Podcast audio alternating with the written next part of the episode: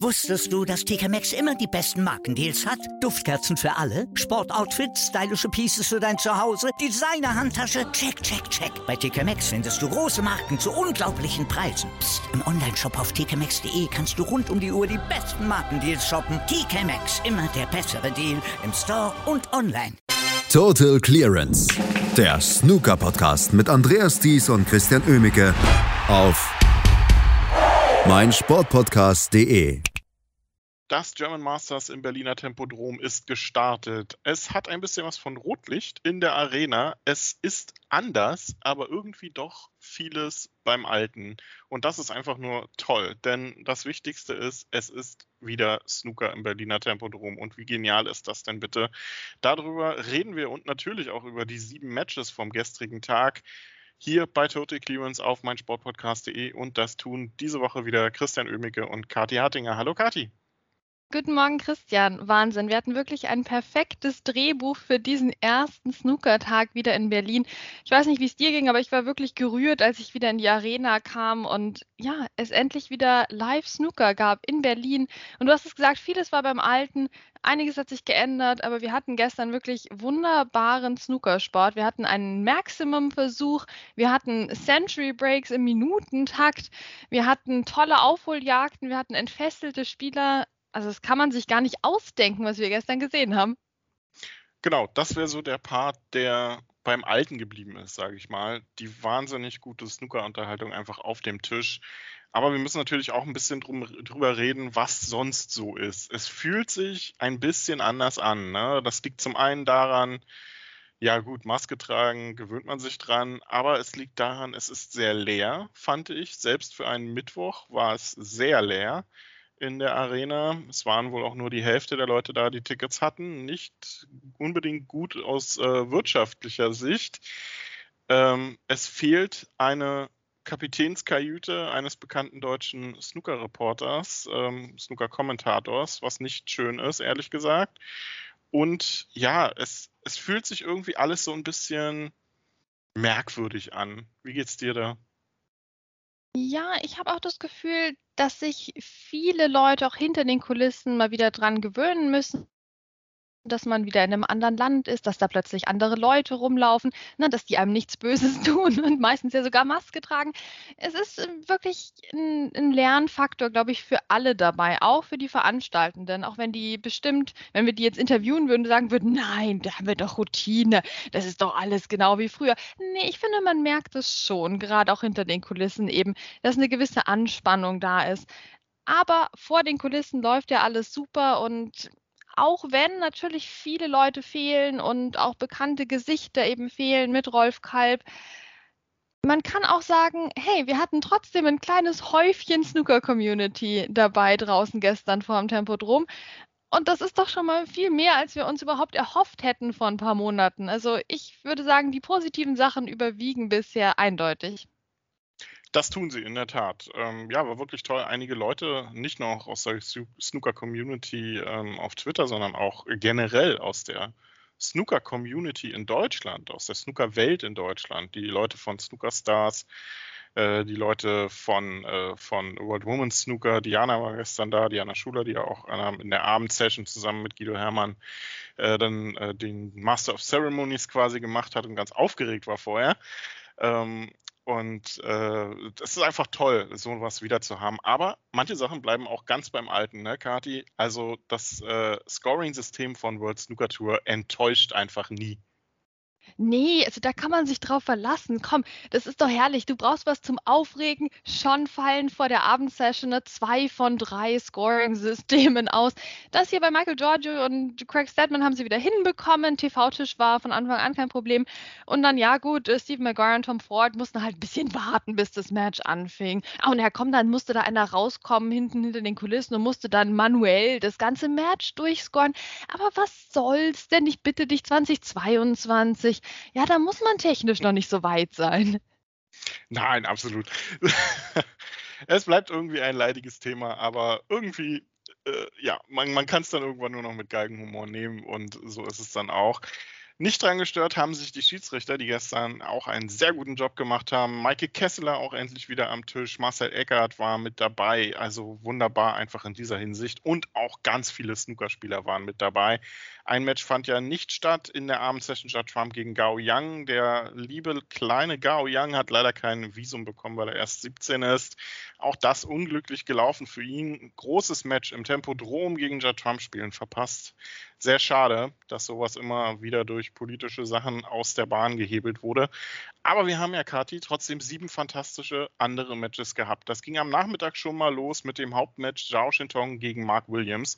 Und Zhao Shintong hatte man ja das Gefühl, der wirkte nach der UK Championship so ein bisschen gehemmt. Ne? Ähm, sein Auftritt in der Championship League war okay. Da hat er ja sogar eine Gruppe gewonnen. Aber alle anderen Matches seit der UK Championship hatte er ja verloren. Erste Runde raus beim World World Grand Prix, erste Runde raus beim Masters, ähm, erste Runde raus beim Shootout gegen Michael Holt sogar und gestern gegen Mark Williams dann endlich der äh, irgendwie hat es Klick gemacht, hatte ich das Gefühl bei ihm und es lief und es war ein tolles Match was sich die beiden da geliefert haben. Mark Williams war zwischenzeitlich frustriert, zwischenzeitlich wieder ganz der Alte, um dann am Ende wieder frustriert zu sein. Ja, richtig. Also Zhao Xinchong hat wirklich wieder wie ein UK-Champion gespielt hier beim German Masters.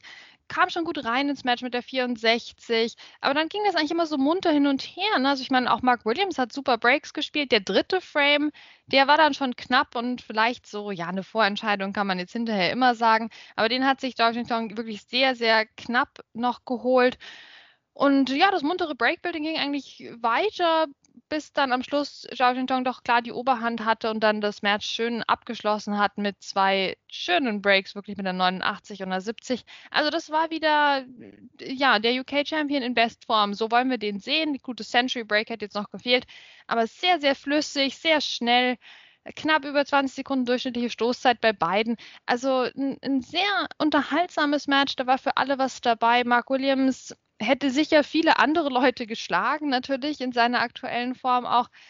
Aber gestern war gegen den Zhao Xintong dann doch irgendwo kein Kraut gewachsen, weil der seine Champion-Leistung wieder ausgepackt hat. Gute Nachrichten, würde ich sagen, weil wir wussten ja schon, der wird keine Eintagsfliege, aber dass jetzt auch diese coole nach der UK Championship überwunden scheint, ist doch positiv. Absolut. Ähm, diese 70 im letzten Frame war schlichtweg brillant von Zhao Shintong, was der da an Bällen gelocht hat und vor allem mit der Kombination, mit der er eingestiegen ist, einfach nur phänomenal. Du hast fehlende Centuries angesprochen. Die gab es währenddessen auf dem Nachbartisch und zwar auch in einem sehr launigen und unterhaltsamen Duell, was sich Zhang Anda und Luca Bressel geliefert haben. Und der Belgier musste ganz schön arbeiten, um sich da trotz zweier Centuries durchzusetzen. Genau, auch das war so ein munteres Hin und Her irgendwie. Also das, das hat eigentlich alle Matches so ein bisschen ausgezeichnet, gut, fast alle.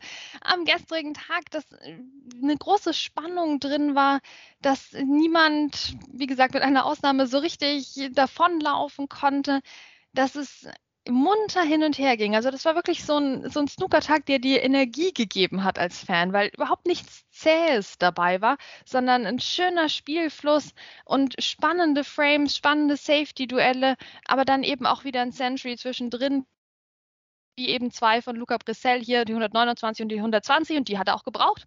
Na, das musste er auspacken. Also Luca Brissell haben wir in den letzten Monaten gelobt, dass er immer seine Energiereserven so gut einteilt. Ja, da musste er schon mal Gas geben gestern. Also das hat schon Kraft gekostet, den Jung Anada zu schlagen und am Schluss hat es doch geklappt. Auch Luca Brissell bestätigt also seine gute Form der letzten Wochen und ich hoffe, dass wir den noch eine ganze Weile hier, hier in Berlin im Draw sehen werden. Ja, ist ja auch ehemaliger Finalist des äh, German Masters, hatte gegen Martin Gould vor ein paar Jahren ähm, verloren, aber der kennt das Tempodrom und der ist hier auch, glaube ich, habe ich das Gefühl, vom Publikum relativ gut ähm, sympathieträgermäßig empfangen worden. Ich glaube, das liegt da ein bisschen daran, dass er als Belgier auch hier so die kontinentaleuropäische Fahne dann hochhalten muss dieses Jahr. Alex Osenbacher und die beiden deutschen Spieler haben es ja leider nicht geschafft ins Tempodrom. Keine Probleme hatte gestern Cameron Wilson bei seinem 5 zu 1 gegen Jimmy Robertson. Das war wirklich eine ganz schnelle Angelegenheit. Century zum Abschluss da noch von Cameron Wilson. Keine wirkliche äh, Konkurrenz war da Jimmy Robertson gestern. Aber am Abend war da noch deutlich mehr Konkurrenz zu holen. Und ich weiß gar nicht so richtig, mit welchem Match wir anfangen, weil alle irgendwie so eine, ach nee, Quatsch, ein Match am Nachmittag haben wir ja noch vergessen. Julio Longmensch, der hat sich gegen Anthony McGill fast unbemerkt anscheinend durchgesetzt. ähm, das äh, war ein, ein furioser Beginn des Chinesen und Anthony McGill machte sich dann da auf, so ein bisschen nochmal sich zusammenzureißen und dieses Match fast noch zu drehen. Ja gut, aber am Schluss dann halt doch auch wieder echt nicht, Christian. Ne? Also der Julio Long hat das. Lass hat mich das, doch mal ein bisschen Spannung versuchen reinzuarbeiten. nee, komm, die hatten wir in allen anderen Matches. Ist in Ordnung. Ja gut, außer vielleicht Kyle Wilson, der hat auch auch keine Spannung. Aber ja, Julie Long, fantastischer Auftakt hier, 3 zu 0, zack, das ging schnell. Ja gut, Anthony McGill konnte dann noch mal ein bisschen kontern, hat sich dann auch noch mal ein Frame geholt, aber die knappen oder die, die knapperen Frames, wo beide Chancen hatten, gingen immer an Julie Long und so gewinnst du das Match, kann man ganz kurz machen, können wir zum Abend wechseln. Gut, dann wechseln wir zum Abend. Und da fällt es mir tatsächlich schwer, mit welchem Match man anfangen soll, ne? weil alle drei Matches boten für sich genommen einfach eine äh, sensationelle Geschichte. Schon allein ist Tom Ford gegen Stephen Maguire ein Scoring-Power-Match vom Allerfeinsten. Jedes Mal, wenn man zu dem Tisch hingeguckt hat, stand da gefühlt äh, schon 60 oder 80 bei irgendjemandem auf der Uhr. Stephen Maguire hat ja gleich mit einem Century angefangen.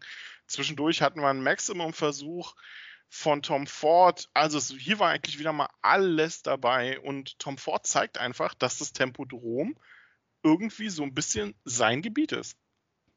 Ach ja, und ich hätte ihm das Maximum echt gegönnt. Also das war ein richtig guter Versuch. Bei 81 war dann leider Schluss. Bisschen rausgekommen aus der Stellung und dann äh, hat es halt schon leider wieder nicht funktioniert. Aber gut, der Frame war ja trotzdem dann schon sicher.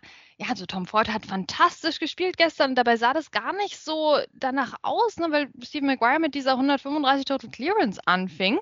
Und das war die zweite innerhalb von Minuten. Also du hast ganz richtig gesagt, man weiß gar nicht, wo man anfangen soll. Ich fange mal mit einer Szene an, nämlich, denn äh, wir hatten innerhalb von, von wenigen Minuten wirklich zwei Total Clearances auf zwei Tischen. Wir hatten erst Craig Stedman mit der 130 war es, glaube ich, und dann kam, wie gesagt, Minuten später Stephen Maguire mit der 135. Also da sah Snooker mal wieder so einfach aus, dass man sich fragt, warum man für Tickets bezahlt. Nein, im Gegenteil natürlich. Da sah Snooker total spektakulär aus. Ähm, besser kann man nicht reinstarten in den Abend. Und Tom Ford verschoss dann im zweiten Frame eigentlich einen super leichten Ball und es sah wirklich danach aus, als könnte Stephen Maguire hier so richtig in den Spielfluss eben reinkommen und uns einfach die Breaks um die Ohren hauen, aber ja, es sollte anders kommen, denn er hat seine Chance halt aller Steve Maguire nicht genutzt und Tom Ford fing dann an, ihm die Breaks um die Ohren zu hauen. Um, ähm, und äh, das war ein echtes Festival, ne? 76, 88, eine 81 noch dabei, die 104 dann zum Schluss von Tom Ford. 16,8 Sekunden durchschnittliche Stoßzeit. Das war ein rasantes Match. Steve Maguire konnte sich nochmal einen knapperen Frame holen. Aber ansonsten ging da nichts. Tom Ford kam rein, Tom Ford marschierte durch. Also äh, der ist ja auch jemand, Mensch, der müsste doch mal, denkt man sich immer, ne, der müsste doch mal ins Finale da rein, der müsste doch jetzt mal den Titel einfach holen, der müsste doch mal einen Lauf haben. Man weiß es nicht. Man weiß es bei ihm leider wirklich nicht, wie es weitergehen wird, aber das war gestern eine super schöne Leistung. Du hast äh, Craig Stedman angesprochen. Der hat äh, genau Sekunden zuvor, ähm, bevor Maguire mit der 135 gefühlt begann, weil die ja noch Scoring-Probleme hatten an dem Tisch, ähm, die 130 reingeballert. Und das war nicht das einzige Highlight von Craig Stedman gestern man kann ja wirklich sagen, ähm, wir hatten richtig tolle Ansetzungen für den gestrigen Tag. Aber wenn man mir vorher gesagt hätte, dass wahrscheinlich eine der besten Tagesleistungen auf das Konto von Craig Stedman gehen würde, hätte ich gesagt, ja, äh, trink mal ein bisschen weniger Berliner Pilsner. Ähm, weil das, was Craig Stedman vor dem Mid-Session-Interval gespielt hat, war in allen Belangen, was Lochspiel angeht, was Breakbuilding angeht, was das taktische Spiel angeht, einfach eine brillante Leistung. Ja, wir haben, und ich hätte nie gedacht, dass ich das mal sagen würde, wir haben einen entfesselten Craig Stedman erlebt. Ich meine, ich habe immer schon großen Respekt gehabt vor ihm, aber er ist halt wirklich nicht der Spieler mit dem größten Talent auf der Tour. Dementsprechend einer, der extrem hart arbeitet und deswegen jeden Respekt verdient, aber wirklich nicht der mit dem Supertalent, bei dem er mit den Century Breaks rechnet ne, und wo das so leicht aussieht. Aber das gestern vor dem Mid-Session Interval, das war weltmeisterlich. Damit gewinnst du im Crucible. Der Mann hatte wahrscheinlich 99% Locherfolg. Der hatte wahrscheinlich 95% Safety-Erfolg. Es war unglaublich. Der hat keinen Ball verschossen, die ersten drei Frames gefühlt fantastische Leistung. Also, wir haben uns angeschaut und man, also man konnte es echt nicht glauben, was der da spielt. Das war wie Ronnie O'Sullivan, der sich irgendwie blöd verkleidet hat mit, mit so einer Fake-Glatze oder so. Es war unglaublich, was Craig Stedman gespielt hat. Eine 130 eben zum Start, dann eine 65, eine 70, eine 52. Aber es war nicht nur die Höhe der Breaks, es war die taktische Finesse dazwischen. Es waren die Einsteiger, die rein betoniert wurden in die Tasche. Und Michael Giorgio ja, hatte hier und da mal einen Einsteiger, den er vergeben hat. Und ansonsten wirklich wenig zu melden, sollte dann aber nach dem Mid-Session-Interval dann seinerseits bei einem sehr sehr dramatischen Rückstand natürlich doch nochmal aufdrehen, ne? Absolut. Ähm, kann man ihm ja auch wirklich nicht höher anrechnen tatsächlich. Ne? Also man, er hat vor dem Mid-Session-Interval ja, hat einen Einsteiger hier und da verschossen, aber er hat insgesamt nicht allzu viel falsch gemacht, sondern ist einfach an einem grandios aufspielenden Craig Stedman gescheitert. Und sich da nochmal so reinzubeißen in dieses Match auch und wirklich zu versuchen, nicht nur sich selbst, sondern auch dem Publikum nochmal was zu bieten. Hat sich ja dann nach seiner 73 im fünften Frame, die ihm den äh, Durchgang gebracht hat, ja auch noch so ein bisschen mit Galgenhumor beim Publikum bedankt. Ähm, dann kam eine 112 danach und dann wurde es im siebten Frame tatsächlich nochmal richtig dramatisch. Craig Stedman jetzt so ein bisschen kalt geworden, nachdem er äh, die beiden Frames zuvor ja auch null Punkte gemacht hatte. Aber ähm, dieses taktische Duell auf die Farben war dann auch ich muss sagen, unfassbar unterhaltsam, ne?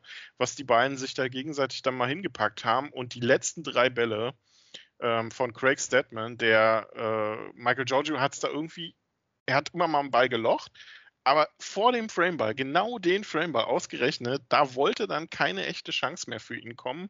Und diese letzten drei Bälle, blau, pink und schwarz, die Craig Stedman da gelocht haben, hat, die waren ja einfach wieder äh, der Craig Stedman vor dem Mid-Session-Interval. Ja, die waren intergalaktisch. Das ist wieder was für den Entscheidungsframe im Crucible. Und so hat er dann auf Schwarz diesen Frame und damit das Match auch gewonnen. Absolut verdient. Man muss jetzt trotzdem sagen, also du hast angesprochen, Michael Giorgio, der hatte auch echt dann, es blieb ihm nie mal eine gute Chance liegen. Also Craig Stedman hatte schon auch wirklich diesen Ball Run, dieses Quäntchen Glück im Spielfluss auf seiner Seite, was jetzt wirklich nicht die fantastischen Bälle gerade am Schluss entwerten soll, wirklich nicht. Aber ich hatte schon teilweise echt das Gefühl, Michael Giorgio legt einen super Snooker, Craig Stedman kommt raus und es bleibt nichts liegen. Na, also so, auch so Situationen, wo, man, wo du eben weißt, okay, da gehört jetzt doch ein bisschen Glück dazu, dass das exakt so jetzt liegen geblieben ist und nicht irgendwie zwei Zentimeter weiter, wo eine Chance mal sich für Michael Giorgio ergeben hätte. Also gegen Craig, Craig Stedman war gestern auch einfach kein Kraut gewachsen. Das will ich damit sagen. Das war so ein Abend von dem, da hat alles funktioniert. Von Anfang bis Ende, egal was er gemacht hat, es blieb gut liegen für ihn. Er hat fantastisch gelocht und somit wirklich verdient gewonnen. Aber wir hatten mehr Spannung im Match, als die Scoreline jetzt wirklich verraten würde. Ja, absolut, vor allem ähm, nach dem Interval dann. Ähm, am Nachbartisch, also was sage, was sage ich? Naja, doch, es ist im Prinzip der direkte Nachbartisch, denn dadurch, dass es vier Tische in der Arena sind, steht der äh, Tisch, auf dem Michael George und Craig Sedman gespielt haben, quasi genau äh, vertikal parallel zu dem TV-Tisch. Ähm, Ricky Warden und Neil Robertson duellierten sich dort und man kann sagen, der Finalist des Vorjahres hat sich nicht unbedingt mit Ruhm bekleckert gestern. Neil Robertson führte zwar zwischenzeitlich mit 3 zu 2, aber alles in allem war das irgendwie viel Stückwerk bei ihm. Also er hat zwar eine 76 gespielt, aber sein zweithöchstes Break war irgendwas um die 30. Er kam nicht richtig in sein Spiel rein.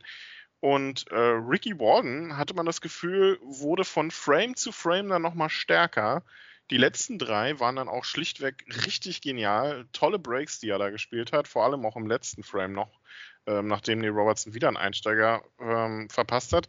Aber was wir heute auch gucken müssen, ist, äh, Kati, ob der Tisch unter Wasser steht. Ja, richtig. Es hat ein bisschen getropft. Naja, komm, ich meine, das Wetter in Berlin ist auch echt nicht gut, Christian. Ich weiß nicht, was bei euch los ist. Weißt du, da fährst du durch die, durchs halbe Land, ja, und dann kommst du hier an. Es ist äh, eiskalter Nieselregen und total seltsam und man hat die Sonne seit Tagen gefühlt nicht mehr gesehen. Also da kann ich schon auch verstehen, dass es mal reinregnet. Das kann durchaus mal passieren. Ja, wir hatten auf dem TV-Tisch, um jetzt wieder ernsthaft zu werden, ähm, irgendwo so eine, so eine kleine Feuchtigkeitsstelle. Und ja klar, was willst du machen? Mikey Kessler konnte auch nichts tun, außer mit dem Handschuh so ein bisschen darüber zu polieren, vor allem nach dem Match sich das mal anzugucken. Ähm, wir waren ja alle so ein bisschen genervt, ne? weil Neil Robertson halt einfach wirklich verdient geschlagen wurde von einem grandios aufspielenden Ricky Walden und sich dann direkt nach dem Match wieder irgendwas beschwert hat. Ne? Also da dachtest du schon wieder, meine Güte, Neil Robertson, du Diva, trink erstmal einen Tee, komm runter, dann sieht die Welt wieder anders aus, du bist Masters Champion. Ja, aber es hatte wohl doch seinen Sinn, ne? denn es, es scheint irgendwas nass gewesen zu sein auf dem Tisch, wo auch immer es hergekommen ist. Und so standen dann zeitweise acht Leute nach dem Match um den Tisch rum und fachsimpelten. Und ich bin wirklich gespannt, was das Ergebnis dieser Grundsatzdiskussion zum Thema Tisch ist. Ja, mal gucken, ne? Wenn nicht, gibt es heute Snooker on Water statt Snooker on Eis, was wir ja schon mal hatten im Tempodrom. Mal gucken, wie es äh, wie es äh, dann tatsächlich äh, heute ausgeht.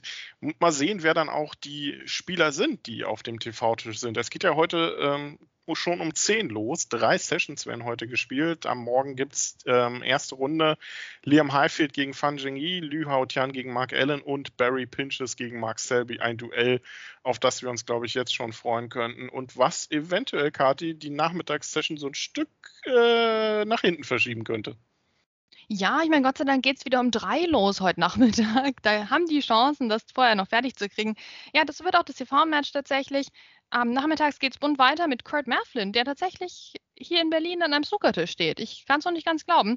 Gegen ähm, Sean Murphy, also interessantes Duell dann auch. Wir haben Ryan Day. Komm, da, äh, heute Nachmittag, wenn Ryan Day spielt, da muss irgendwas Lustiges passieren. Also da muss man hingucken gegen Nockman Seinkam. Ähm, und Sam Craigie, wenn er den Weg ins Tempodrom findet, gegen Ken Doherty. Auch das ein lustiges Duell. Es wird wieder schön. Es wird wieder schön heute. Ähm, abends ist dann tatsächlich auch mal der Judd Trump in Action. ist doch herrlich. Kyle Wilson wieder am Start gegen Craig Stedman. mal, schauen, mal schauen, ob sich die Form von Craig eine Nacht lang gehalten hat. Ähm, und hallo, Luca Brissell gegen Ricky Walden. Was willst du mehr? Also komm, das, das wird fantastisch heute. Hör mal auf, Christian. Gehen wir, gehen wir Snooker gucken. Absolut, besseres Schlusswort gibt's nicht. Also heute drei Sessions vollgepackt im Tempodrom zum Schauen und damit jetzt Schaubefehl, entweder live oder am TV mindestens und Hörbefehl für morgen früh, wenn wir wieder hier drüber reden bei Total Clemens auf meinsportpodcast.de. Wusstest du, dass TK Maxx immer die besten Markendeals hat? Duftkerzen für alle, Sportoutfits, stylische Pieces für dein Zuhause, Designer-Handtasche, check, check, check. Bei TK Maxx findest du große Marken zu unglaublichen Preisen. Psst. im Onlineshop auf tkmaxx.de kannst du rund um die Uhr die besten Markendeals shoppen. TK Maxx, immer der bessere Deal im Store und online. Was zum Teufel, du Bastard? Du bist tot, du kleiner Hundeficker. Und dieser kleine Hundeficker, das ist unser Werner. Ein ganz normaler Berliner Kleinstkrimineller, der dann aber im Knast das Ding seines Lebens dreht. Una Fantastica Risetta Perla Pizza. Er klaut seinem Zellengenossen ein Pizzarezept. Aber nicht irgendeins. Und mit dem eröffnet Werner dann die beste Pizzeria Berlins. Doch Werners Glück ist nur von kurzer Dauer. Denn es hagelt Probleme. Werners Pizzaparadies. Erstmals großes Kino- und Podcast-Format. Mit fetter Starbesetzung. Alina But, Kida Ramadan, Edin Hasanovic, Oliver Koritke, Ralf Richter, Ben Becker, Winfried Glatzeder, Anna Schmidt und viele mehr. Abonniert die Scheiße. Jetzt macht schon, mach! Total Clearance. Der Snooker-Podcast mit Andreas Thies und Christian Ömicke auf meinsportpodcast.de.